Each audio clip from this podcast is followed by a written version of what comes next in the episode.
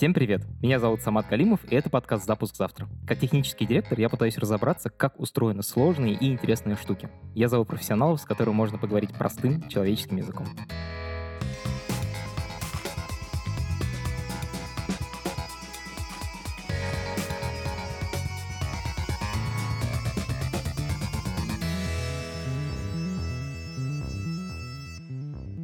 Нашему подкасту исполняется два года.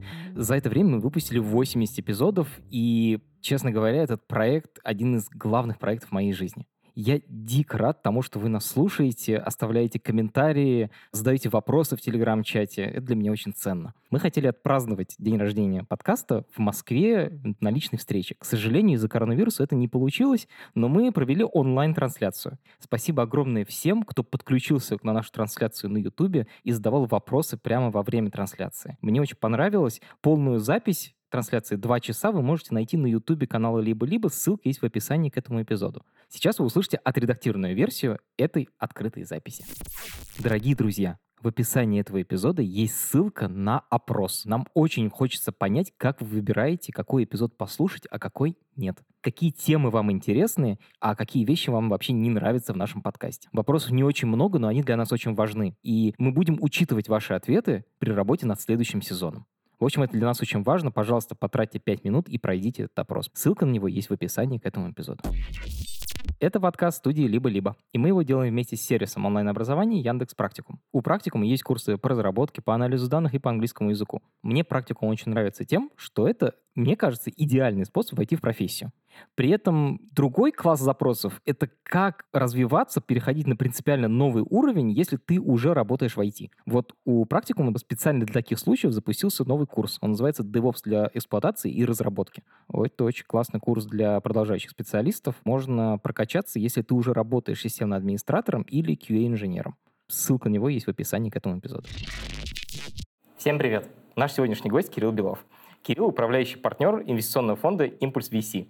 И сегодня мы говорим об инвестициях в IT-стартапы. По ходу разговора у вас наверняка будут вопросы.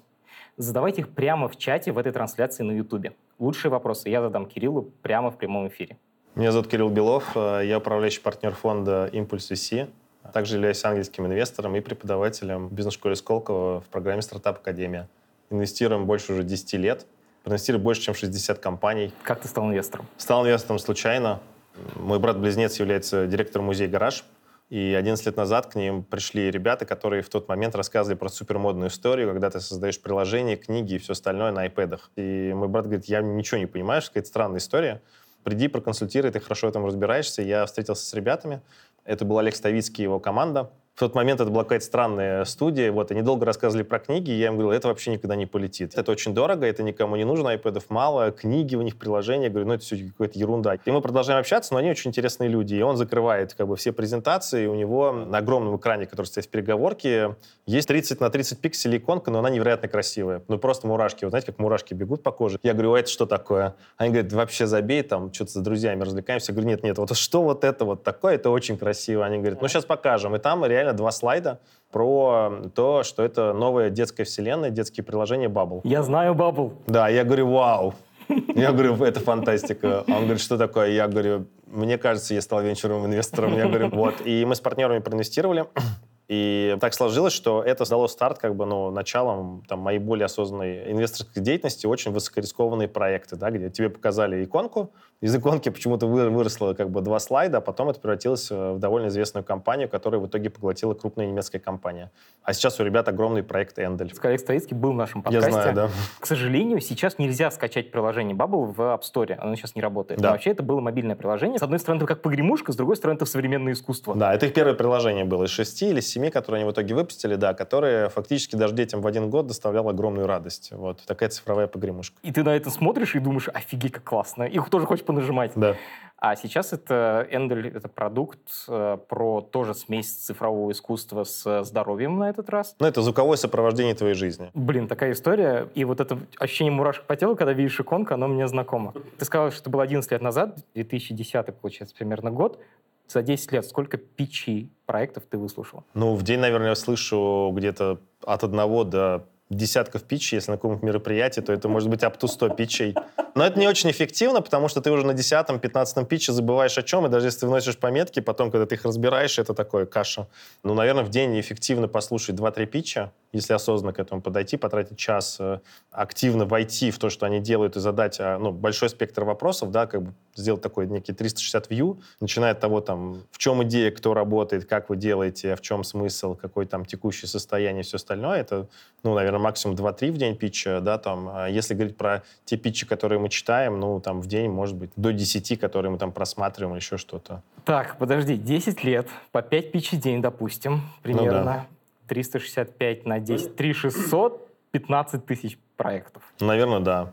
Но ты же еще много мусорных смотришь, как бы, которые к тебе приходят, почему-то там тебе их протолкнули, или нужно ответить людям да или нет. Откуда они еще попадают, это очень сильно влияет на то, насколько ты серьезно его смотришь. Вот про это мне интересно. Расскажи, как ты вообще выбираешь, какие проекты инвестировать, а в какие нет? Это мы сейчас касаемся одного из ключевых вопросов э, работы любого венчурного инвестора, неважно, ангел он или фонд, это так называемая воронка. Угу. Откуда она берется, почему она там может быть эффективной, неэффективной, и как ее сделать там наиболее ценной. То есть это процесс, это не просто... Это один из процессов ключевых в фонде. А лучшие проекты обычно попадают следующим образом. Первое, ты знаешь этих людей давно, и они уже сделали один, два, три успешных или неуспешных стартапа. Не обязательно успешных. Не обязательно успешных. Ну, смотря как. Если он все время на одних тех же граблях как бы, да, головой стучится, ну, наверное, он и на твои деньги в, ровно в те же грабли войдет. Вот. А если он каждый раз как бы достигал каких-то новых высот в своем бизнесе, то, возможно, с новой идеей, с новыми возможностями, новыми наработками, да, он перейдет на новую ступень, где вы вместе заработаете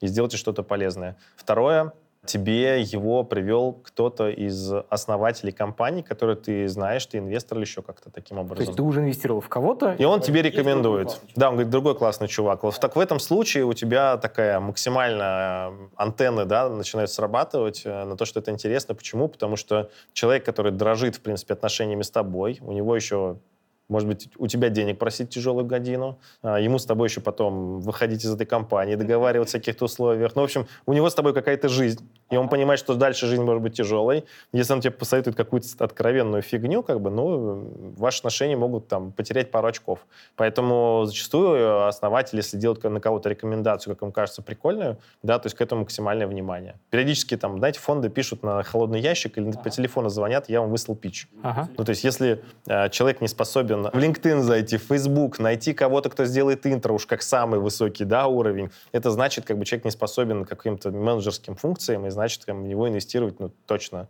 Получается, что пичить нужно даже не тебе сразу, а нужно твоим знакомым, чтобы они в это поверили. Но не знакомые, а именно фаундеры, основатели других а. компаний. У нас есть тоже, как бы, как у любого фонда, есть холодный ящик, uh-huh. на который приходит, там э, все это там подключается к некой CRM-ке, э, там письма, да, периодически мы на эту там CRM-ку, на этот ящик заходим, но за 10 лет существования фонда только одна компания дошла до инвесткомитета ну, которая вот туда в воронку попала. То есть вы их все-таки читаете? Конечно.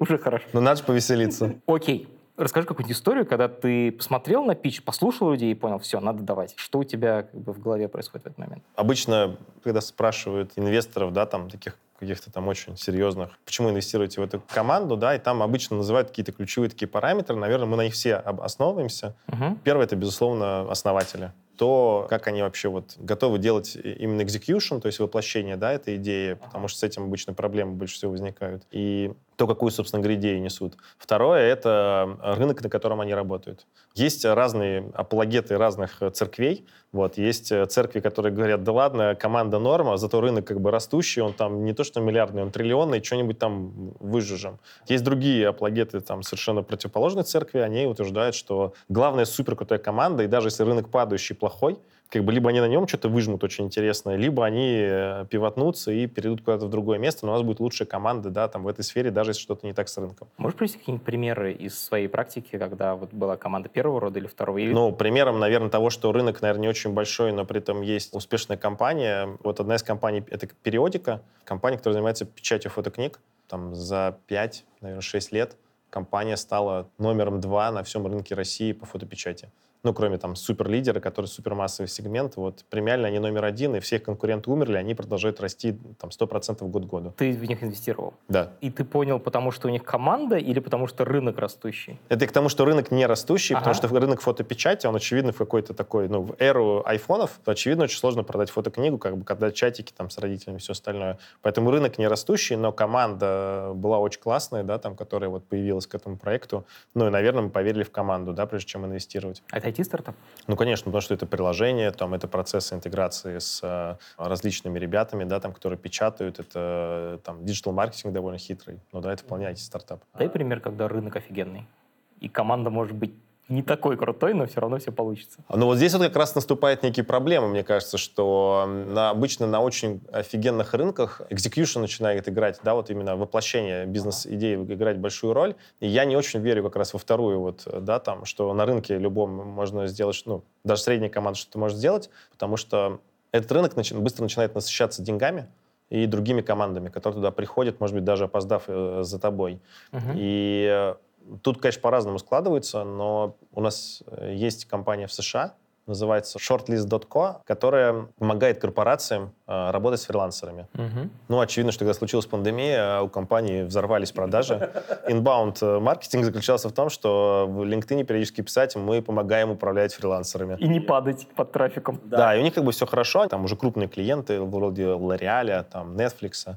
У них был конкурент, который даже изначально перформил лучше. К ему там инвесторы дали что-то чуть ли не 30 миллионов долларов. Так. Ну, то есть какой-то раунд старше, чем наш был там намного. Угу. Ребята, которые фаундеры компании, в которую мы проинвестировали, ну, так очень были аккуратные в отношении него, думали, что, ну, как бы, сейчас он начнет их давить. Но этого не происходило. И перед прошлым Новым годом, в канун Рождества а, американского, мы созваниваемся, и они говорят, «А вы знаете, они закрылись. Закрылись? Да, они разослали всем своим клиентам письмо, что через месяц они закрываются. Они не справились, инвесторы больше не хотят давать им деньги. Как бы они не выполнили метрики, которые завещали ага. в своих пичдеках. Ага. Инвестор говорит, больше денег не дадим, и через месяц они останавливают сервера. Обалдеть. И все клиенты начинают э, вот за 10 дней до Рождества писать в нашу компанию, типа, ребят, мы проводим тендер. Вот это рождественский подарок, я тебе скажу. Да, они, мы, говорит, сначала, ну, крупным компаниям начали отвечать, мы начнем участвовать в тендере, потом мы поняли, что происходит, и всем пишем, в тендере не участвуем, там, take it or leave it. Вот. Поэтому я, скажем так, не совсем апологет того, что на большом рынке каждый выплывет. То, как ты делаешь, намного важнее, чем э, размер рынка. Окей, ты сказал слово «команда» да. много раз. При этом ты иногда говорил фаундер, то есть основатель. Да. Ты когда оцениваешь проект, типа инвестируешь в него или нет, ты оцениваешь только основателя или кого-то еще, например? Смотря какая стадия. А расскажи вообще про стадии, на самом деле, интересно, потому что мы уже начали использовать слово раунды, и мне понятно, но вот моя мама точно не знает, что это такое. Можно подойти с разных точек зрения, но можно отнести, давайте, например, с финансовой точки зрения. Что такое раунды и что такое стадии? Суть в том, что любая компания начинается с идеи. Ага. И получается так, что обычно с идеей приходит один, два, но максимум три человека. Ага. И уровень риска сумасшедший. В этот момент э, они, естественно, начинают ходить по разным людям, но в основном в них инвестируют либо очень узкопрофильные инвесторы, это ангелы, uh-huh. или есть суперфонды, которые на очень ранней стадии инвестируют, либо это так называемый triple F – Friends, Fools and Family. Друзья, дураки, семья. Почему они инвестируют? Потому что это самая рискованная стадия, да, то есть прям вот дальше некуда. 70% стартапов не добегает вообще до следующей стадии, потому что идея была плохая, рынок не тот, продукт, ну все, в общем, не то. В этот момент как бы они проходят некий первый рубеж, когда стадия называется пресид. Их цель — это просто взять денег и сделать так называемый MVP, Minimal Valuable Product. Минимально полезный продукт. И ты как бы показываешь, что-то вот вы сделали, да. Потом наступает некая следующая, так называемая seed стадия, да, как бы пассивная уже, когда вроде как риск уменьшился, потому что вы что-то показали. Приведи пример какого-нибудь проекта, в который ты инвестировал вот именно на этом этапе. Ну вот Bubble я же привел пример. А, то есть ничего не было, только иконка и Только идея. иконка, только иконка и два слайда. Если не секрет, о каких суммах обычно идет речь? Очень все зависит от того, в какой промежуток временной мы находимся. Если сейчас, то это уже почти любая сумма. И от страны, где мы находимся. Если мы говорим про Европу, то это речь может идти там от 50 до там 500 тысяч долларов, евро, чего-то такого. 50-500 тысяч евро. Он большой разброс. Ну, это все же зависит от того, где ты находишься. Если ты как бы в Москве, и твои скиллы слабые, и нажим тебе нужно мало, то и 50 тысяч для тебя будет подмогой, ты уволишься с работы и будешь делать. Ага. Окей, значит, первый этап — это когда ничего нет, есть только идея, да. и вот тут нужно сделать MVP, чтобы перейти на следующий этап, да? Да. Окей. Кстати, есть вопрос от слушателя. Так. Дмитрий Епифанов спрашивает, как вы относитесь к MVP, сделанному на зерокоде? Зерокод — это значит без программирования, с помощью каких-то готовых инструментов, типа как из блоков Лего собрать. Хорошо отношусь, но это просто один из кусочков Лего, который нужно показать инвестору, чтобы он был уверен, что в это можно инвестировать. Нужно не думать, что ты покажешь инвестору, какой ты классный даже на ноу-коде, а нужно подумать, а что инвестор, собственно говоря, ищет, и чем он хочет увидеть. То есть вот этот подход важнее. А тут вот опять классический русский подход. А если я ноу-коде сделаю, тоже возьмете? Да какая мне разница, на чем это будет сделано? Если это крутая, сумасшедшая крутая штуковина, и ты мне расскажешь дальше, что ты там весь мир покоришь на этой штуковине, пока ноу-код, а потом там сделаем все классно, но мы уже сейчас на ноу-коде показываем MVP, и он работает, и мы можем даже это продать кому-то условно. Вот это уже ценно. Так, Кирилл, первый этап — идея, Да. сделали MVP, перешли на второй этап. Да. Пассивные деньги — это уже обычно от 500 тысяч там, до 3-5 миллионов долларов иногда может быть. Ну, то есть это уже приличные деньги. То есть это очень грубо звучит, но за идею дают 50 тысяч, от 50 до 500. А если у тебя уже что-то рабочее, что можно показать инвестору, и то, что можно на самом деле на рынок, я так понимаю, выкинуть, Да. и люди будут этим пользоваться, Да. то это от 500 до... Ну, до 3-5 миллионов. Ага. Но в США это уже корродировало, там уже другие цифры могут быть. Но просто там рынок сумасшедший уже. Там он слишком наполнен деньгами. Сейчас очень выгодно становиться стартаперами.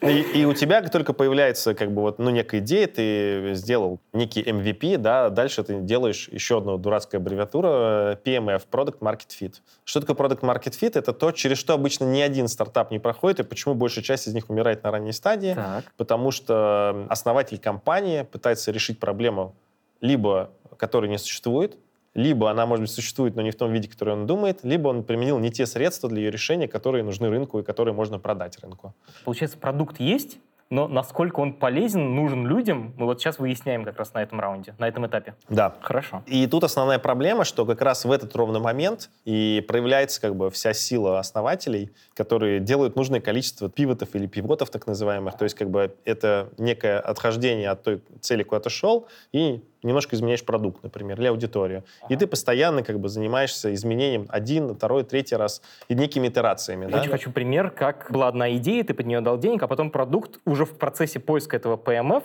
Product Market Fit, изменил свою идею. Ну, Вот этот Мгм. пивот совершил. Можешь привести пример? Да, компания Импровада, основатель уехал в США, Данил Кравцов, за что ему огромное уважение. Но он собрал вещи, допродал там долю в э, компании, которым являлись акционерами, основал там компанию, и она делала некие услуги по управлению там рекламой в интернете. Он достиг некого потолка в сотню или две сотни тысяч долларов, как бы, и понял, что дальше расти некуда, рынок очень э, большой, но при этом как бы очень сильно поделенный, слишком много стартапов, и начал некими итерациями искать новые варианты, например, и понял, что сам в момент, когда начал вышел на американский рынок, ему пришлось заново подключаться ко всем рекламным системам, ко всем клиентам. И параллельно все клиенты еще просили отчеты выгружать им в некие э, бизнес-интеллидженс-системы. Система аналитики. Да, и он понял, что ему надо написать огромное количество коннекторов к этому всему. Интеграции. Интеграции. Ага. Он написал все эти интеграции и понял, что это отличный новый продукт. И теперь он сделал компанию, как бы, которая Импровада, по сути, является. Это огромный э, хаб интеграции, и он один из лидеров э, этих продуктов на американском рынке. Обалдеть. То есть он сначала сам продавал, типа помогал оптимизировать рекламу, а потом начал продавать инструмент для тех, кто это делает. Да. Офигеть. Как понять, что PMF есть? Вот как MVP есть, я могу понять. Есть продукт, который хоть что-то полезное делает для людей. Да. PMF — это, видимо, в тот момент, когда к тебе начинают лавины идти пользователи, или, или как? как Ну, наверное, чуть раньше ты просто понимаешь, что ты решаешь боль э, пользователя, ты можешь как-то минимально масштабировать пользователей, которые у тебя входят, и им нужен этот продукт. Ага. ну, не через боль им продаешь ненужный продукт, а им, правда, он им нужен, да, там, их ценность, как бы, и для них ценность понятна этого продукта. Вот, но это супер редко бывает, когда это с первого раза получается. Это конец игры? Это только начало игры. Окей, ш- какой следующий раунд после этого? Но следующий раунд ты поднимаешь деньги на то, чтобы это масштабировать. Раунд A. Так. Он может быть там от 3 до там, 50 миллионов долларов, например. Ага. Опять же, это очень все начинает разниться в зависимости от того, где ты работаешь. Там, в около биотехи, фудтехи или там чистой технологии, сколько тебе денег нужно на это масштабирование. Ага. И тут у тебя фактически масштабирование процессов, продукта, продаж. Я уже не меняю принципиальным образом продукт, а просто делаю так, чтобы можно было обслужить как можно больше клиентов. Изначально да, но может получиться так, что твой изначальный продукт э, оказывается в некой конкурентной среде, где его сверху поджимают очень крупные корпорации, которые mm-hmm. пытаются твой же продукт создать. Справа человек, с которым ты партнерился, и вы были, ну, один продукт и второй друг другу помогали. Там они забирают у тебя какую-то часть продуктов в себя внутрь всасывают, и тогда тебе нужно вправо-лево, вверх-вниз оттолкаться, как бы, да, чтобы у рынка отъедать э, свою долю. И тогда, безусловно, твой изначальный продукт претерпевает изменения и может требовать э, все большего количества, как бы, там, дополнительных ресурсов, подпродуктов там.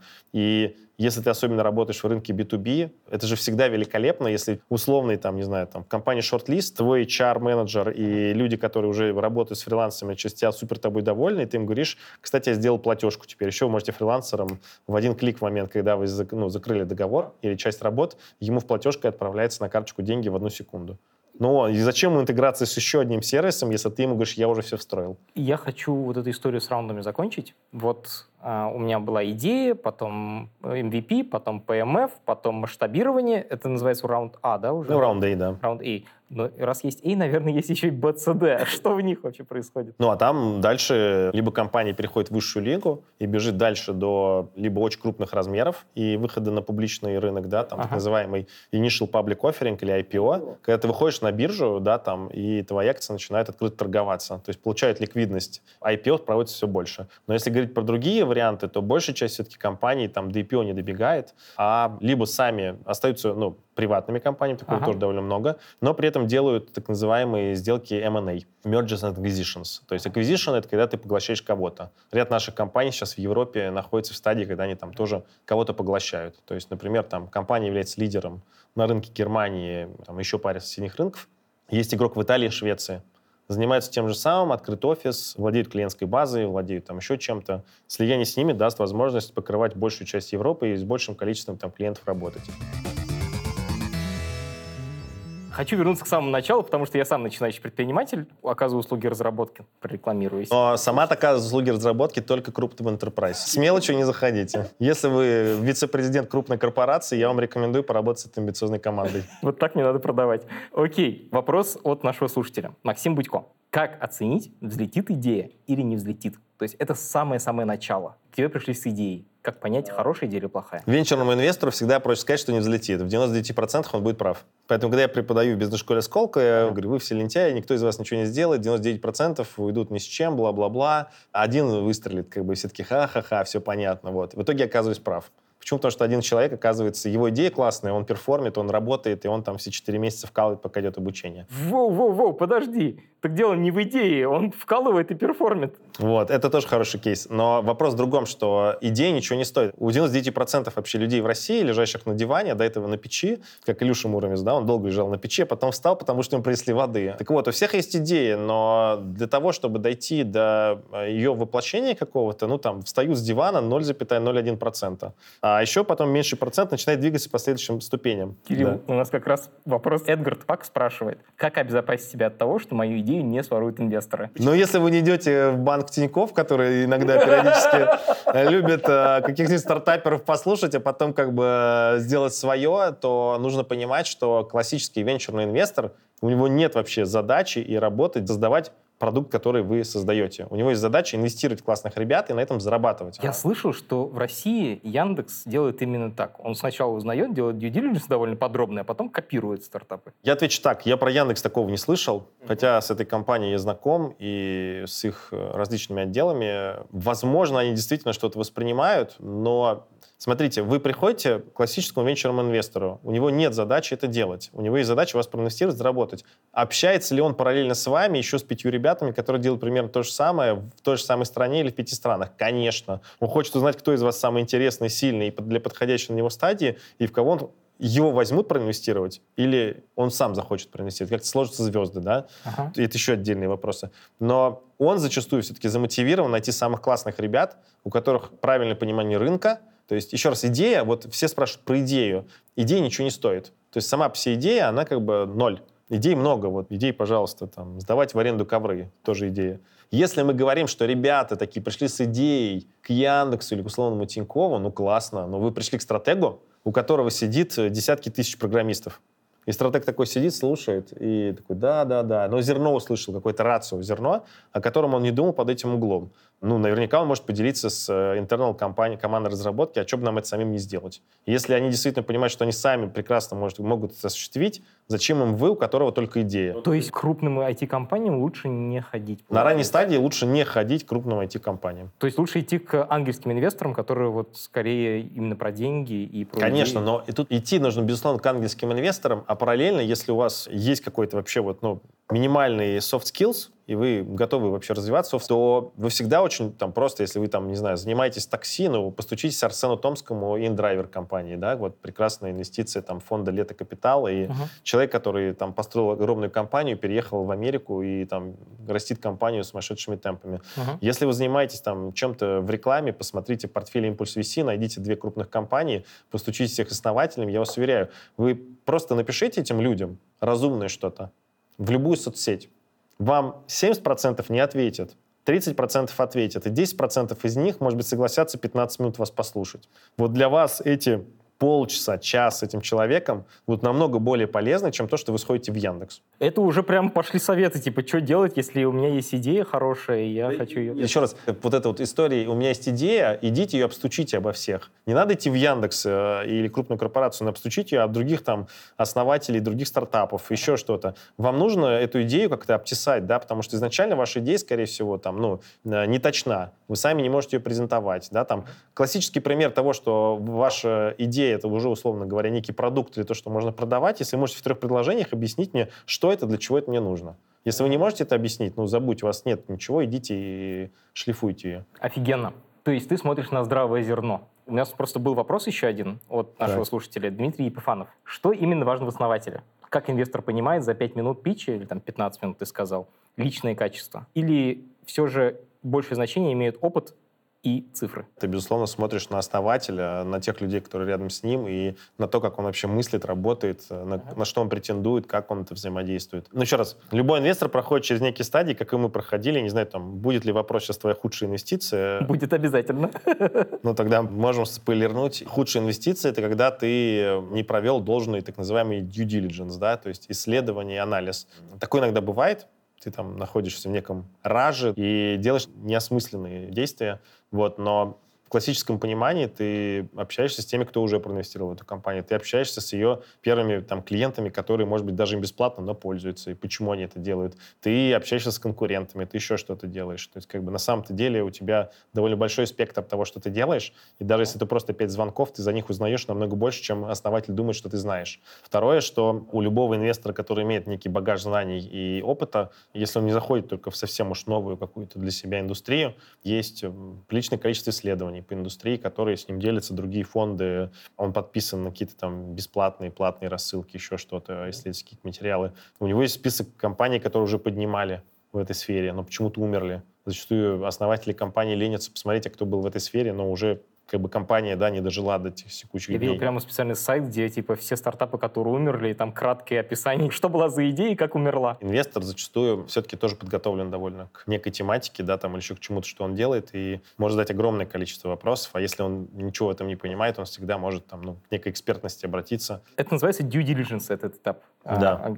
Расскажи самое классное открытие твое во время due diligence. Не, ну, такое нельзя рассказать, ты же не проинвестировал. Я могу привести пример э, того, как не нужно делать due diligence. Давай. Когда ты очень сильно поверил словам основателей, ты видел, что там вокзал отходит, там, да, грузи мешки, и э, закидывал какие-то небольшие деньги в компании, которые казались, вот-вот уже закрылся раунд, тебе там осталась последняя локация, кусочек, то есть в этом раунде, ты кидаешь деньги, как бы, а потом выясняется, ух, во что я проинвестировал, да, поэтому... э, Подожди, получается, компания, которая поднимает раунд, собирает инвестиции, она берет деньги не только у тебя, а у нескольких инвесторов. Нет, может быть так, что ты один инвестор, а может быть так, что несколько Ты инвесторов. просто сказал так, как будто куда-то надо успеть. Да, бывает так, что ты не ведешь компанию, не знаком с ее, вот как с тобой, не знаю, мы познакомились сейчас, а через два года мы с тобой записываем 200-й запуск завтра, и мы с тобой обсуждаем, что я вот тебя два года знаю, поэтому я тебе даю первый полмиллиона долларов, ну, потому что мы с тобой два года общаемся, и мне нравится твоя идея, Федя. А бывает так, что ты просто познакомился с командой, тебе все очень понравился, рынок нравится, ты вообще вот узнал, он говорит, но, ребят, к сожалению, вот, вот этот раунд на 2 миллиона долларов закрывается, у меня уже есть полтора миллиона долларов, Давайте 500 или до свидания. да. и у вас осталось два дня. А ты говоришь, ну, а документы, изучить все. Ну, вот, вот все, что есть, вот либо да, либо нет. И ты на такой соглашался? По глупости, конечно, соглашался. Что произошло, можешь сказать? Ничего хорошего. Списали. Списали основатель в бегах. Вы про деньги поговорили, а бывает такое, что к тебе приходят за деньгами, а ты понимаешь, что им вообще нужны не деньги, а что-то другое? Ну, конечно. Приведи пример. Есть как поговорка «Хочешь денег, приди за советом, хочешь получить совет, приди за деньгами». Поэтому те, кто приходит за деньгами, иногда получают совет. Ребят, там, вам рано или вам поздно, вам не к нам, или там, вам что-то нужно сделать. А бывает, что люди приходят за советом, и ты говоришь, вау, вот это мне нравится. Расскажи, пожалуйста, самую лучшую продажу. Ты имеешь в виду какой пич именно продажи? Или... Пич продажи, который ты слышал от продажника, который ты вот прям понимаешь, что она классная. Ну, я тебе скажу так, что если мы говорим про западные компании, то практически каждая третья компания продает так, что ты думаешь, да, вот этих бы ребят в нашу русскую. То есть умение продавать, оно лучше развито на Западе? Ну, конечно. Вот. Можешь привести пример какой-нибудь? Ну, из шоу «Гимлет», например, вот э, студии The Pitch, да, можно послушать, пока вы там где-то едете, в метро, в машине или еще где-то, послушать The Pitch и послушать, как люди, неважно, что кофейню с печеньями продают, или как они презентуют там, не знаю, IT-бизнес. Вот тот уровень, как они изначально рассказывают свою идею, как они заряжают ей, да, как они вносят ее, разворачивают перед тобой, потом сворачивают, потом какой-то фейерверк, а в конце, как бы, естественно, сидят инвесторы, которые как бы этого уже там, ну, съели 2, там, 2000 тонн, и такой, о, еще один пришел. И они, ну, естественно, задают очень аккуратно, они говорят, там, супер, ты великолепная, ты волшебная, вау, все, класс. Но у меня есть один вопросик. И задаю такой супер неудобный вопрос. Ты все время уходишь от вопроса про выручку во время ковида. Кажется, у тебя большие проблемы. И человек такой говорит, спасибо огромное за этот великолепный вопрос. Я очень хочу на него ответить. Так вот, да, выручка у нас захромала. Но в этот момент мы сделали доставку, то все, 5 10 через три месяца, закончится ковид, мы стрельнем, бла-бла-бла. И когда ты слушаешь людей, которые как бы самую патовую ситуацию превращают в целом нейтральную, это уровень. Вот. Э, если наших послушать э, в среднем там людей, которые у нас, да, презентуют компанию, ну, не нравится, не нравится, там, ну, как бы, как бы у нас не развиты вот эти, да, там, коммуникативные навыки у многих э, людей. Но это еще связано с тем, что русские основатели понимают, что компании меньше, чем инвесторов, и поэтому, может быть, даже относительно убогим презентером, как бы, но все равно получить деньги, просто потому что компании мало. Вот. Но это такая спорная модель, но рабочая вполне. На текущем этапе, да? На текущем этапе. Слушай, надо прорекламировать, либо выйдет, либо нет. Это другой подкаст студии «Либо-либо». Где и... я тоже попал случайно. Да, и ты будешь там как раз тем самым инвестором, который будет задавать неудобные Я уже там вопросы. был один раз и буду следующие два раза в подкасте либо выйдет, либо нет. Лига Кремер и Катя Крангаус сами презентовали свою собственную студию «Либо-либо», в рамках которой выходит подкаст «Запуск завтра», презентовали ее инвесторам, получили некую шоковую терапию, решили, что надо других отправить туда на подобную экзекьюцию. Позвали меня, случайно, опять же. Мы записали первый подкаст. Девушки сказали, что он какой-то был успешный. Вот, и мы записали сейчас еще два подкаста. Туда пришли очень классные компании. Кстати, уровнем выше, чем было в прошлом подкасте, который В общем, был. питчишь ты сейчас так себе. Я об этом так скажу. Но Если вы хотите узнать, как происходит классный пич и какие реально вам вопросы будут задавать, подписывайтесь на подкаст «Либо выйдет, либо нет». Там будут классные эпизоды, где Кирилл будет разносить стартапы. Или нам может их хвалить. Я Но не основное знаю. не разносить все-таки, основное это задавать вопросы, на которые не отвечает пич. Это тоже отдельная тема, в которой очень почему-то обходят русские... Вот до каких вопросов валятся русские предприниматели? Давайте будем так русские, назовем так, неопытные. Но первое, на что нужно отвечать, не надо рассказывать про идею, надо рассказывать про некий условный продукт, который будет решать задачу, лучше или дешевле, что не надо писать 10 э, слайдов про рынок, он тут 3 миллиарда, 8 миллиардов, там как бы еще что-то. Инвестор сам примерно понимает, сколько этот, этот рынок может быть, или он уже существует, или вы uh-huh. вот едите. Да, там можно один слайд сделать про это и все. И нужно главное отличить, собственно говоря, что за продукт, почему на этом рынке нет конкурентов, и это очень плохой сигнал для инвестора. Либо все умерли, либо рынка нет. Либо вы самый умный, но это один из миллиона. Либо у вас есть очень крутые конкуренты, но вы знаете, как их победить. Потом вы пишете, что у вас за великолепная команда, и чего вы уже успели сделать, и чего планируете сделать. То есть какие-то очень простые вещи. Это да? Звучит как очень простая схема, и что люди... Но ей никто не следует. То есть какие-то там типа 7-8 слайдов, но все ни о чем там. Я вдохновился, я там это, там что-то еще. Ну, то есть, или про технологии. 10 слайдов про технологии, стеки, базы, API, а вот схема, кстати, как мы тут все работает. Ты говоришь, а, ч...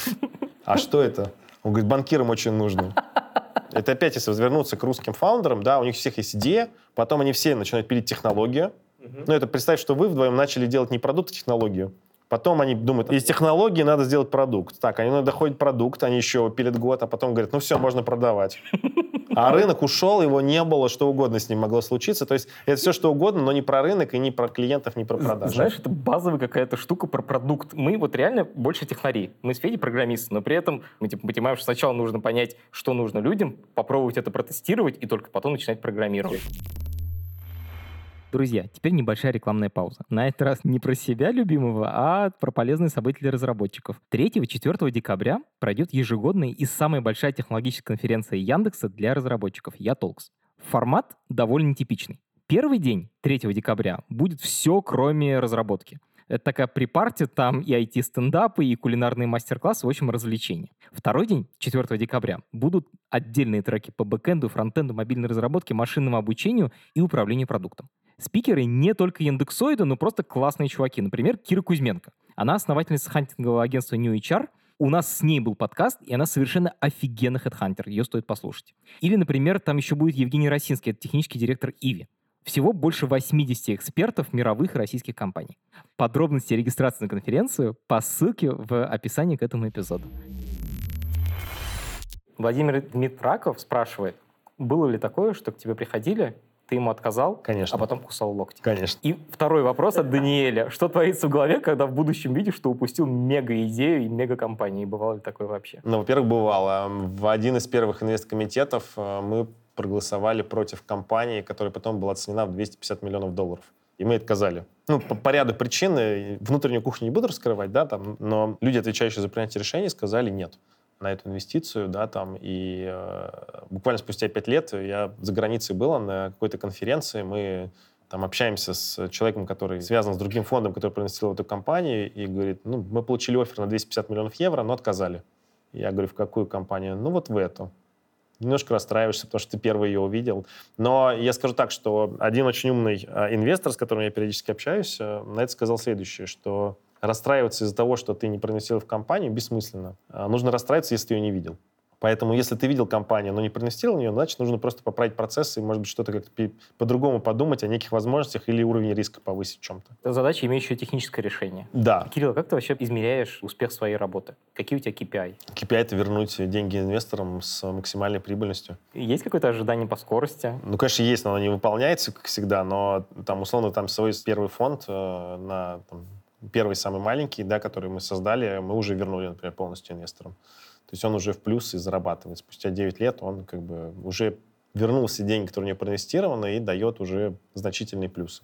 То есть ты... Я не могу раскрывать цифры, к Ты вкладываешь не свои деньги, ты сказал, инвесторам вернулись деньги, то есть ты берешь чужие деньги. Если очень упрощенно говорить, ага. то да, мы фактически управляющие вообще любыми фондами, они кладут небольшую часть своих денег, как бы показывают, что они как бы хотят и готовы быть до конца в этом, а остальные деньги привлекают. Бизнес-ангелы, которым я тоже являюсь, да, он кладет свои собственные деньги, uh-huh. вот, ими рискует, да, когда там, а когда ты управляешь фондом, у меня нет возможности проинвестировать свои там 50 миллионов долларов, поэтому ты привлекаешь там деньги с рынка. А есть какая-то минимальная сумма, начиная с которой, во-первых, интересно вложить, а во-вторых, интересно получить? Интересно есть... что для тебя? Деньги заработать или интересно поучаствовать, посидеть в hands-on management, руками что-то поделать?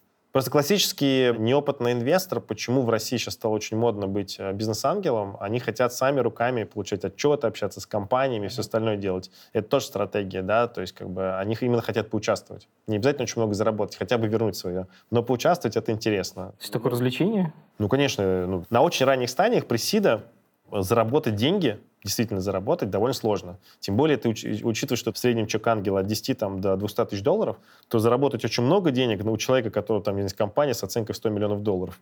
Ну, даже если он проинвестирует в 10 компаний по 100 тысяч, 9 умрут или очень поздно потом вернут хотя бы свои деньги, там 2-3 компании, а одна сделает ему там 20 иксов, 2 миллиона долларов. Это что-то изменит в его состоянии? Ничего. У него будет 2 миллиона долларов количество удовольствия, которое он получит, безграничное. Но это такой подход, да, то есть на, на очень ранней стадии очень высокие риски. Чем выше стадии дальше, тем рисков меньше, условно, да, то есть ты как бы с какой-то у тебя наступает derisking, когда ты можешь проинвестировать там, не знаю, 5-10 миллионов долларов, э, получить на них там 5-10 иксов, но не 100, не 1000. 5-10 иксов, ты имеешь в виду, что вложил 5, получил 25? Да. У меня такой вопрос, вот ты всегда говоришь о том, что ты вкладываешь во много компаний, сколько из этих компаний должны быть, ну, типа, успешными? Хотя бы две. Вот ты сказал, успешно, значит, вернули деньги. Нет, это нет, еще раз, успешно это не вернули деньги. Успешно это значит... э, Вот, вот это хочется понять, что значит успешная компания и какой процент должен быть успешным. Венчур — это такая история, где, условно говоря, там от 50 до 70 компаний могут вообще умереть. Там 30-40% э, портфеля вернут там либо то, что у них проинвестировал, либо там 2-3x, а условно там одна-две компании сделают какие-то там сумасшедшие возвраты, да, то есть они там 10, 5, 10, 20, 30 x 50 x сделают. И таким образом они вернут деньги там инвесторам, как бы, и дадут тебе возможность заработать. О каком горизонте идет речь? Но вообще классический фонд раньше 7 лет был, сейчас где-то 10-13 лет. Ничего себе. Ну, то есть это требует именно не денег, а капитала. То есть люди, которые инвестируют обычно в венчурные фонды, в классическом понимании международном, это там пенсионные фонды, это там эндаумент фонды университетов, это что-то тут такое. вот. Это огромные деньги. Да, то есть они циклами очень большими измеряют, и они становятся так называемыми там инвесторами фондов и подписываются на некие условия, что там через 13 лет как бы они ожидают возврата денег с какой-то доходностью. Мне нужно немножко осознать вообще объем. Сложно себе представить вообще такую работу, в которой тебе нужно, чтобы 2 из 50... Я правильно услышал? Ну, скажем так, ты на определенной стадии начинаешь понимать, кто у тебя локальные чемпионы внутри твоего портфолио, в кого нужно доинвестировать деньги, продолжать, Ага. чтобы добежать с ними уже до какой-то там финальной точки и продать задорого. То есть это такой... Первые деньги — это входной чек, Да. входной билет, а дальше ты уже добавляешь... Вы либо наращиваешь долю, либо ее поддерживаешь, чтобы в конце выйти с хорошей доходностью. Класс. Ощущение, что я понимаю, как ты работаешь, как очень приятно. Не знаю, сколько это правда. Еще один вопрос от слушателя. Александр Федоров. Есть у вас в копилке инвестиции, которые стрельнули x100, то есть в 100 раз? А На каком этапе вы поняли, что инвестиции в эту команду — это бомба? В X100 нет, есть инвестиции X50. М, Ты никогда не понимаешь, это бомба или нет. Это вообще вот э, неверное заблуждение, да, потому что когда ты находишься внутри компании, и особенно если ты активно и плотно общаешься с э, основателями, с другими инвесторами, участвуешь в совете директоров или еще в других функциях, ты знаешь не только о победах компании, но и проблемах, так называемых там челленджах. То, что всему рынку кажется бомбой, внутри тебя может быть большим вопросом, это вообще стрельнет до конца на, на то, сколько ты думаешь или нет. Плюс у тебя часто бывают развилки, тебе предлагают продать компанию, не знаю, прямо сейчас за 50 миллионов долларов. Можешь какой-то пример привести реально? Не могу, к сожалению. Назову так, что э, были развилки, например, где мы буквально там, не знаю, в разгар пандемии выступили против одного из поглощений компании, да, там вот спустя год у нас на руках есть офер там в два раза выше уже на оценке в десятки миллионов долларов, э, когда мы являемся самым, ну, там, после акселератора самым ранним инвестором компании. Компанию хотели купить, вы отказались. Мы использовали свое право вето, да. Мы сказали компании, ребят, это очень плохое предложение, понимаем вашу ситуацию, но мы считаем, что там можно чуть-чуть подождать. Мы оказались правы. Может быть, мы оказались бы неправы, э, основатели бы сгорели ментально и все остальное, и сказали, да ну его все, я, короче, я на море. Кирилл, знаешь, вот мы все время обсуждаем компании, и то, что часть из них успешна, часть неуспешна, должно быть такой-то процент для того, чтобы бизнес-модель твоя, как фонда, сошлась. Да, Как часто вообще фонды прогорают? Потому очень часто. То есть то, что мы вернули свой первый, э, самый маленький фонд, и уже на нем зарабатываем спустя 9 лет, и у нас осталось три очень крупных компании внутри, ну, как бы это уже неплохо, на самом деле. Это уже прям такой успех. То есть сгорают такой большой процент отсева не только у стартапов, но еще и у инвесторов, которые... Огромное старт- количество фондов неуспешно и не возвращают даже то, что в них вложили. И закрываются. Ну, в основном, естественно, закрываются. На мой взгляд, так, что быть основателем сложнее в определенной степени, потому что инвестор может, э, пока у него в какой-то компании плохо, обратить свой взгляд через два часа на компанию, в которой все хорошо, ну, и немножко ментально, духовно расслабиться. А у основателя такой нет возможности. У него глобальное одиночество, да, такое вселенское, потому что он сам отвечает за то, что он сделал, ему дальше нужно это нести. И цель вообще инвестора, наверное, если он очень близко вовлечен в то, что делает основатель, ну, давать ему, может быть, какие-то там контакты правильные, может просто поговорить, иногда просто поздравить с днем рождения правильно, может быть, иногда там, не знаю, отправить подарок. То есть какие-то такие вещи, когда бывают очень тяжелые периоды у основателей. И в этот момент нужно просто поддержать чем угодно. Контактами, связями. Это не всегда, может быть, поможет, но иногда в какой-то момент это такая некая магия. Вот. И основателям, на самом деле, тяжелее быть, чем инвестором. У инвестора просто забег, который он не может прекратить. Если он сел уже в одну лодку, то у него забег на 13 лет.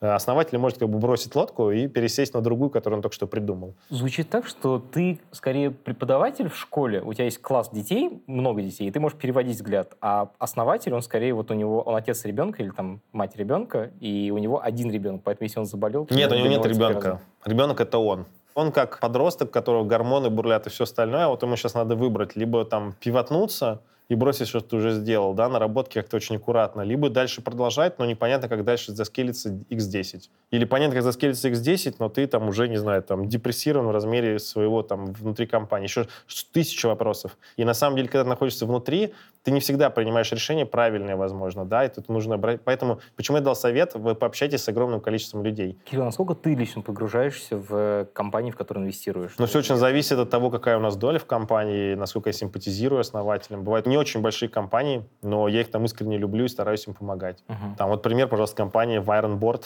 Это три выпускника МФТИ, э, олимпиадники по физике, математике и всему остальному, основали компанию, которая производит контроллеры и датчики. 7 лет назад. Продают сейчас тысячи этих контроллеров и датчиков. Уже есть международные продажи, но в масштабах фонда как бы эта компания это не какая-то большая, да, там она такая локальная. Но мне очень симпатизируют эти люди, особенно своим, ну, как бы, как они думают, да, там uh-huh. совсем нетипично для предпринимателей. Они технари, как ты говоришь. Но при этом они построили бизнес, который растет. Мне симпатизирует, что они руками создают там какие-то станки, которые потом это все производят, еще что-то делают, компоненты, развивают их. То есть я прикасаюсь к чему-то физическому. Когда у тебя весь портфель — это некий набор кода, и люди, которые его создают, э, то, естественно, довольно сложно ну, как бы оценивать свою эффективность. Иногда, когда ты прикасаешься к какому-то физическому продукту, это очень приятно. Я все время слышу, что тот или иной стартап стоит там 10 миллионов долларов, 100 миллионов долларов, так. там миллиард. Откуда берутся эти оценки? Как вообще оценить стоимость компании? Это зависит от того, по какой оценке теоретически фонд может выйти. Рынок публичных компаний растет, они оцениваются все по большим мультипликаторам, то есть имея выручку, там, не знаю, в 10 миллионов долларов, она может оцениваться, там, не знаю, в 500 миллионов. Получается, мультипликатор — это то, насколько ты умножаешь выручку, чтобы понять стоимость компании. Да, все приходят, говорят, да вот моего конкурента купили по таким мультипликаторам. Да вот э, моего конкурента на IPO вышел по таким мультипликаторам, значит, и я столько стою. Или слишком много инвесторов, я повышаю оценку. О, Кирилл, вообще, получается, основа — это выручка берешь выручку, умножаешь ее на сколько-то, У кого получаешь как? стоимость компании. Илон Маск совершенно нетипичный предприниматель, он сразу на своей компании рейзит миллиарды, говорит, у меня ничего нет, но все будет, я захвачу мир. И он один из многих, у кого получается. Вот. В основном этим занимаются мошенники. Если сразу просят много денег, и я построю завод, как бы это, скорее всего, мошенник. Вот. Но базово это какие-то показатели, которых ты, например, достигнешь через два года, умноженные на какие-то мультипликаторы. Сейчас в основном так продают. говоришь, я через год, у меня будет выручка, не знаю, там, миллион долларов, я вот хотел бы миллион умножить на 10, поэтому моя оценка 10. И поэтому я продам вам 10% а, да. акций компании за 1 миллион долларов. Да. Но сейчас по-разному бывает. Вот сейчас компании из долины могут прийти и сказать, что выручки нет, но я очень много каздевил, да, то есть исследовал Поле пользователя. пользователей, я понял, что им нужно. Кстати, вот этот чувак, я с ним делал год каздев, можете у него спросить. Ага. Вот это я уже сделал, вот это я сделал, поэтому я стою там, не знаю, 15 миллионов долларов. И такой, вау, я никогда не инвестировал на стадию без продукта, ну, ну по такой оценке. Говорит, ну, тут очередь из инвесторов, вы просто мне нравитесь, вау, почему бы и нет. И как бы ты уже думаешь. Поэтому сейчас рынок очень перегрет. Кирилл, получается, вообще первичная вот эта оценка, ты сказал, упали мультипликаторы публичных компаний. Да. То есть есть в публичной компании те, которые торгуются на фондовой бирже. У них есть публичная отчетность, по закону они обязаны да. Им можно зайти в любую там систему, Google или что такое, там показывается мультипликатор. Оцен... Компания оценится в а, миллиард.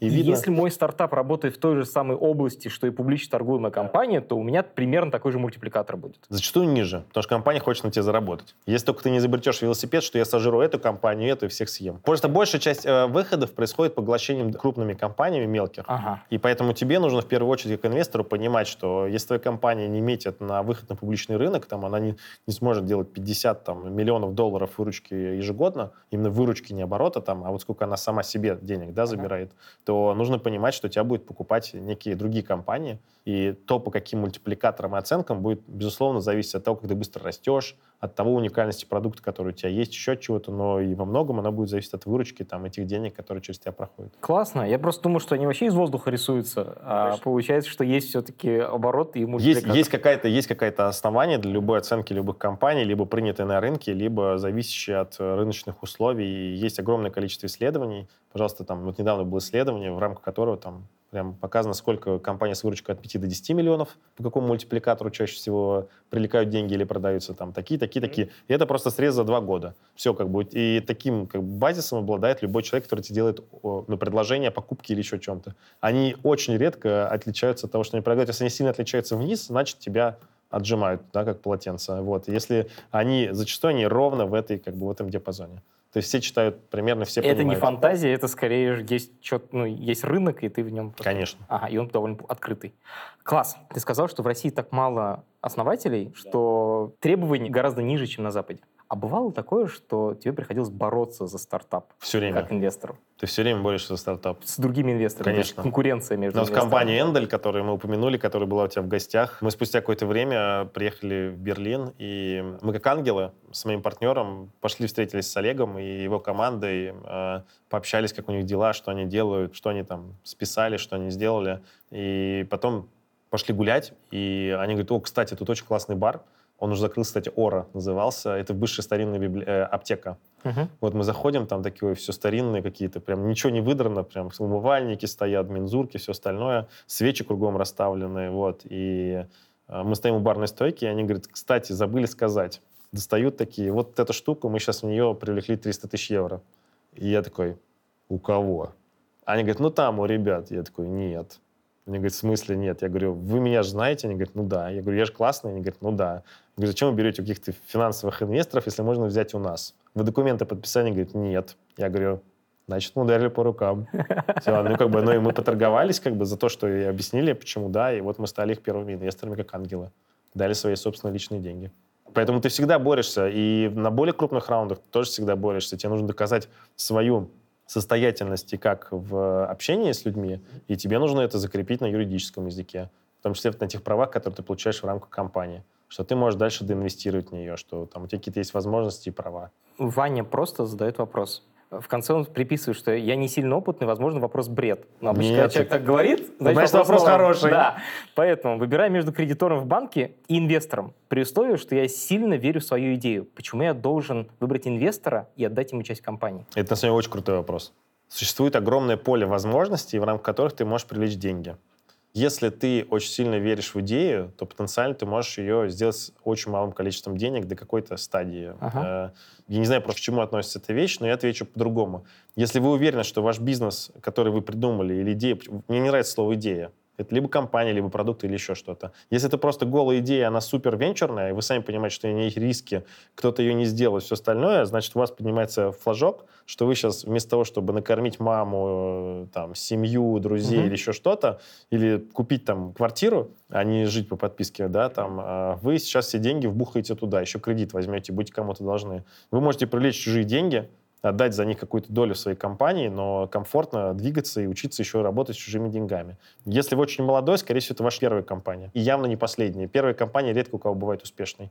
Поэтому я отвечу так, что в каждом конкретном случае это по-разному, но если вы э, делаете что-то очень венчурное, значит, вы находитесь на стадии, если идея и MVP, то это очень высокорискованная компания. То есть там один из тысячи в случае э, российских ребят добегает куда-то. Поэтому лучше взять денег у инвестора. На каких условиях? Это другой вопрос. Тут вам лучше поконсультироваться. Вопрос от нашего слушателя 15 19 95 9. Чем обязаны стартап подобным фондам? Что с ними будет, если они все потратили без результатов и решили закрыться? Я прям представляю себе, как ты... У тебя есть эти вышибалы, которые приходят? Ну, конечно, конечно, да. Все-таки чем обязан стартап? Да ничем, ничем не обязаны. Есть очень простая механика. Если вы грамотно подошли ко всему, правильно ну, расходовали деньги, все это фиксировали, обозначали, вы ничего там не унесли, не потратили это там на бизнес-джет, э, крипто-ламборгини или еще что-то подобное, а вы как бы действительно тратили деньги, отчитывались перед инвестором, у вас была нормальная коммуникация, ну, так не сложилось, вы не смогли поднять дальше денег, и ваша история не стрельнула, да ничем вы не должны. Ну, вопрос очень хороший, но я дам просто две рекомендации. Первое, я вам рекомендую какую-то небольшую часть денег сохранить и спрятать куда-то в самый дальний кошелек, а лучше две суммы. Одну поменьше, другую побольше. Мгм. Ту, что побольше, вы достанете в самый плохой момент, а ту, что поменьше, вы потратите на закрытие компании. Но если не пригодилось, отлично, э, будете дальше их тратить. А вторая рекомендация, если вы с кем-то общаетесь, научитесь э, строить с ним коммуникацию. Вот вы с кем-то пообщались, обязательно пришлите так называемое follow-on письмо, да, то есть письмо, которое после вашей было встречи, звонка или еще чего-то. О чем вы договорились, что от вас попросили, когда вы это пришлете или еще что-то. А Второе, если вы с кем-то поддерживаете коммуникацию, инвестор никогда не дает деньги, даже самый сумасшедший ангел. Э, если он уже пару раз, как я, проинвестировал в ребят как бы в последний поезд уходящий, да, он зачастую все инвестиции делает с каким-то промежутком времени от того, когда вы первый раз пообщались, и когда он дал вам деньги. Угу. Стройте свою коммуникацию, делайте ежемесячные апдейты, что у вас происходит, рассказывайте, что у вас происходит, припасите какой-то козырь в рукаве, что-то вы ему не дорассказали, а вы ему потом это, хоп, а мы вот еще вот это сделали, я вам забыл сказать. То есть нужно всегда поддерживать интерес к коммуникации, да, там, и рассказывать интересные вещи. Знаешь, наверное, самое важное, что ты сейчас сказал, что первая компания вряд ли будет успешной. И если ты молодой, типа, ты предпринимаешь еще, еще, еще, и когда-то у тебя получится. Если ты не косячишь совсем уж жестко, в смысле не покупаешь с бизнес-джета, то это не дисквалификация к тому, Нет. чтобы открывать это, это вообще правильная культура, то, что человек, который что-то сделал не так, но научился на этом, двинулся дальше, это, наоборот, как бы, ну, пример качественного основателя. Угу. Человека, который сделал выводы. Может, ему не повезло с рынком, с инвестором, еще с чем-то. Не, не всегда это проблема фаундера. Бывает, что он что-то сделал неправильно, но и вокруг так сложились обстоятельства. Был момент, когда все хотели делать чат-бота. Потом нужно было добавить слово AI, машинное обучение в название компании, тоже как бы сразу несли деньги. Что сейчас модно? Ну, очевидно, что э, волна пандемии подняла два вопроса на острие. Это educational technologies, это тех, то mm. есть дистанционное образование, сейчас только ленив, не ленивый не делает это тех, и не переделает чат-бот в educational, в образовательные технологии. Второе, это, наверное, рост биотеха, причем совершенно разного. В общем, сейчас все задумались о том, что убиваем планету, поэтому нужно контролировать выбросы, вредные, парниковые и все остальные, и поэтому сейчас очень много вокруг... Зеленые технологии. Ну, клинтек так называемый, да, условный клинтек, биотек, все вот вокруг этого тоже очень сильно начало расти. Оно умерло в э, своем время, да, там оно там до 2005, по-моему, 2007 года как-то очень сильно жило и развивалось. Потом наступила период разочарования, сейчас это опять в тренде, да, и в рамках этого и биотех даже ответственный клинтек очень сильно растет. Ну и в целом биотех, медтех, э, стареющее население. Население стареет уже даже в Китае, поэтому, наверное, все, что связано вот с этим, вот сейчас в очень сильном тренде. Вот то, что ты считаешь выстрелит? Я скажу так, мне кажется, что всегда есть какие-то рынки, например, там реклама, в которой мы довольно сильно специализировались изначально, и до сих пор у нас большое количество в ней компаний, а она будет все время эволюционировать, у нее будут появляться новые там типы рекламы, новые таргетирования, новые еще что-то, новые форматы рекламы, но она никогда не умрет, поэтому там мы этот рынок как видели, так и видим видим как интересно для себя. Будет, безусловно, все больше компаний, связанных с так называемым deep tech, да, то есть глубокие технологии, где нужно больше инженерной какой-то мысли, больше разработки, и в рамках этого будет возникать большое количество компаний, но несмотря на все сдвиги в области быстрого прототипирования, быстрой разработки материалов, продуктов железных, все равно это довольно сложно, и я думаю, что там конкуренции будет меньше, и поэтому это тоже будет становиться все более привлекательным. Знаешь, про это у меня, кстати, еще есть вопрос Давай. от Артема Перешкина. Он спрашивает, есть ли у тебя идеи или направления, в которые вам было бы интересно инвестировать, но пока не было подходящих стартапов? Хороший вопрос. Есть, но я не расскажу.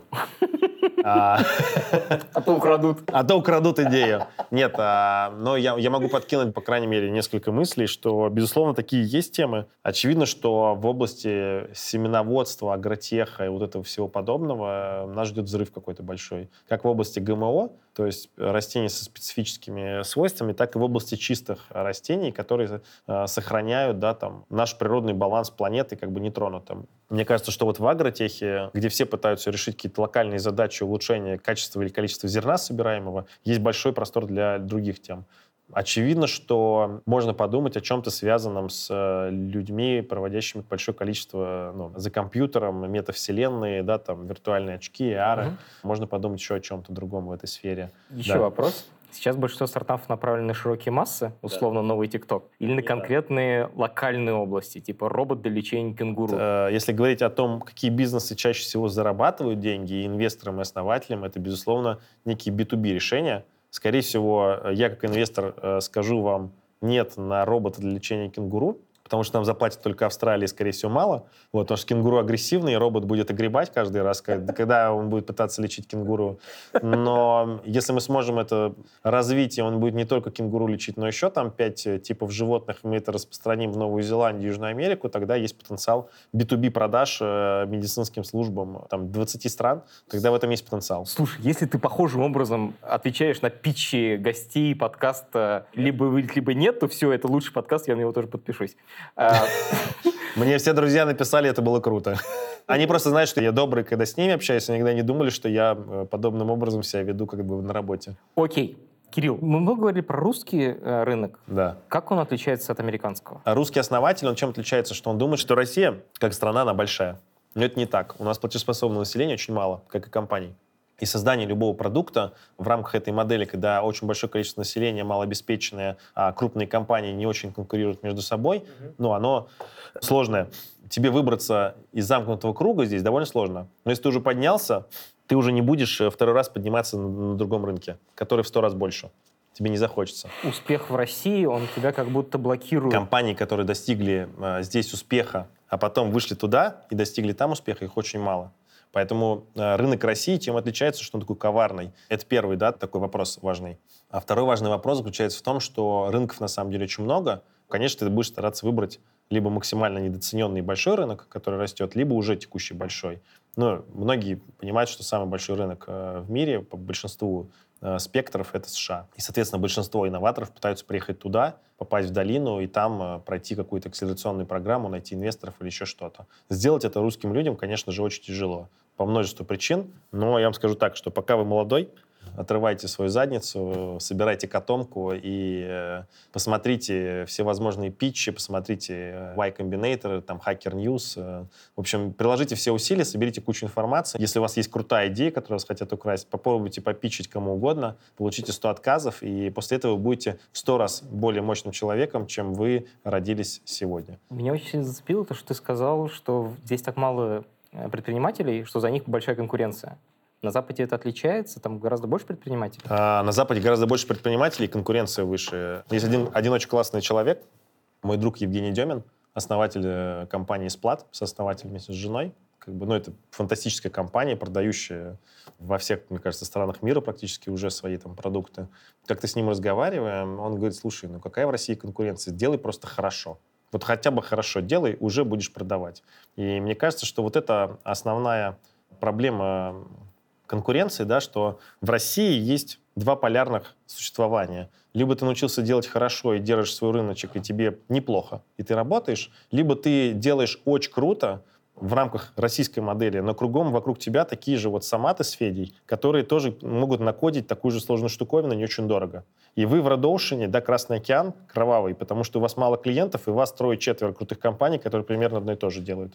И это нужно очень четко понимать, что в России ты будешь в Red в очень маленьком рынке. Так лучше тогда, вот еще раз повторю, отрывай свою попу, езжай туда и будь в Red среди людей из разных как бы, стран мира, Китая, Индии, там, не знаю, Японии, Перу, откуда угодно, и они все борются за этот рынок. Ну, по крайней мере, ты прокачаешься в разы больше, потому что вокруг тебя будут люди очень высокого уровня и борются за очень высокие ставки. Рокин Долфин спрашивает, чем занимается инвестор в свободное время и есть ли оно не в принципе? Есть некий нюанс в работе инвестора. Если ты инвестируешь по всему миру, то, а, соответственно, твоя переписка или твое общение в чатиках может быть максимально растянутым. То есть когда-то там Америка просыпается, когда-то еще что-то.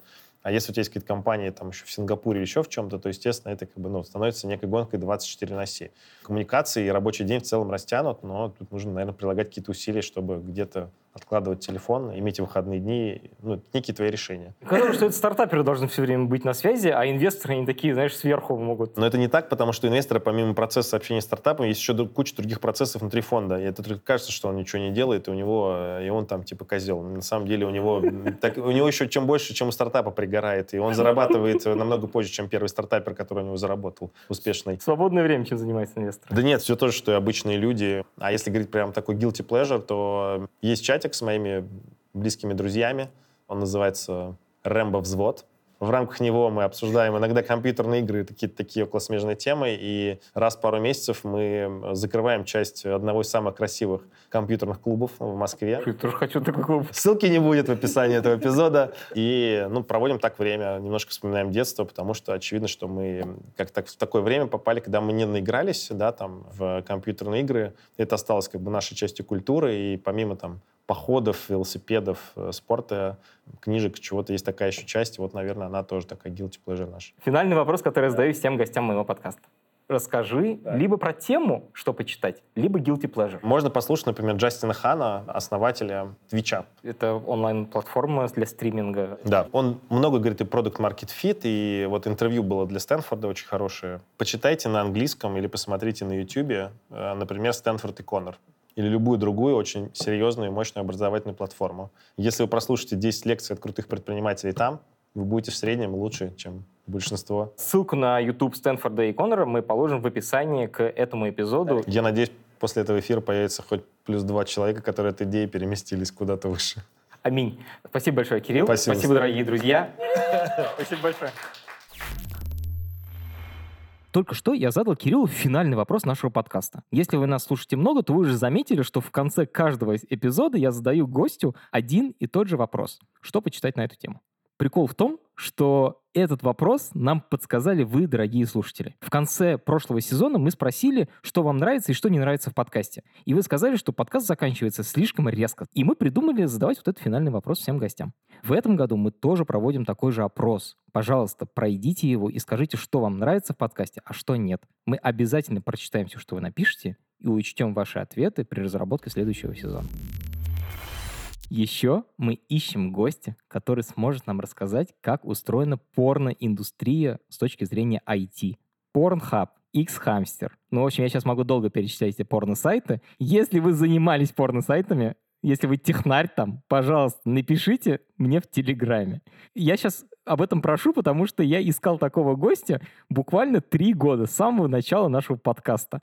Люди обычно откликаются, а потом куда-то пропадают. Пожалуйста, если вы занимались или занимаетесь IT в порно, откликнитесь, я хочу сделать с вами эпизод. Если для вас это важно, мы можем сохранить вашу анонимность. Это подкаст студии «Либо-либо». И мы его сделали вместе с вами, дорогие слушатели. Спасибо вам большое, что задавали вопросы. И с сервисом онлайн-образования Яндекс Практикум. Над подкастом работали редактор Юлия Яковлева, младший редактор Ира Хант, продюсер Павел Боровков, звукорежиссер Нина Мамотина. За джингл спасибо Алексею Зеленскому.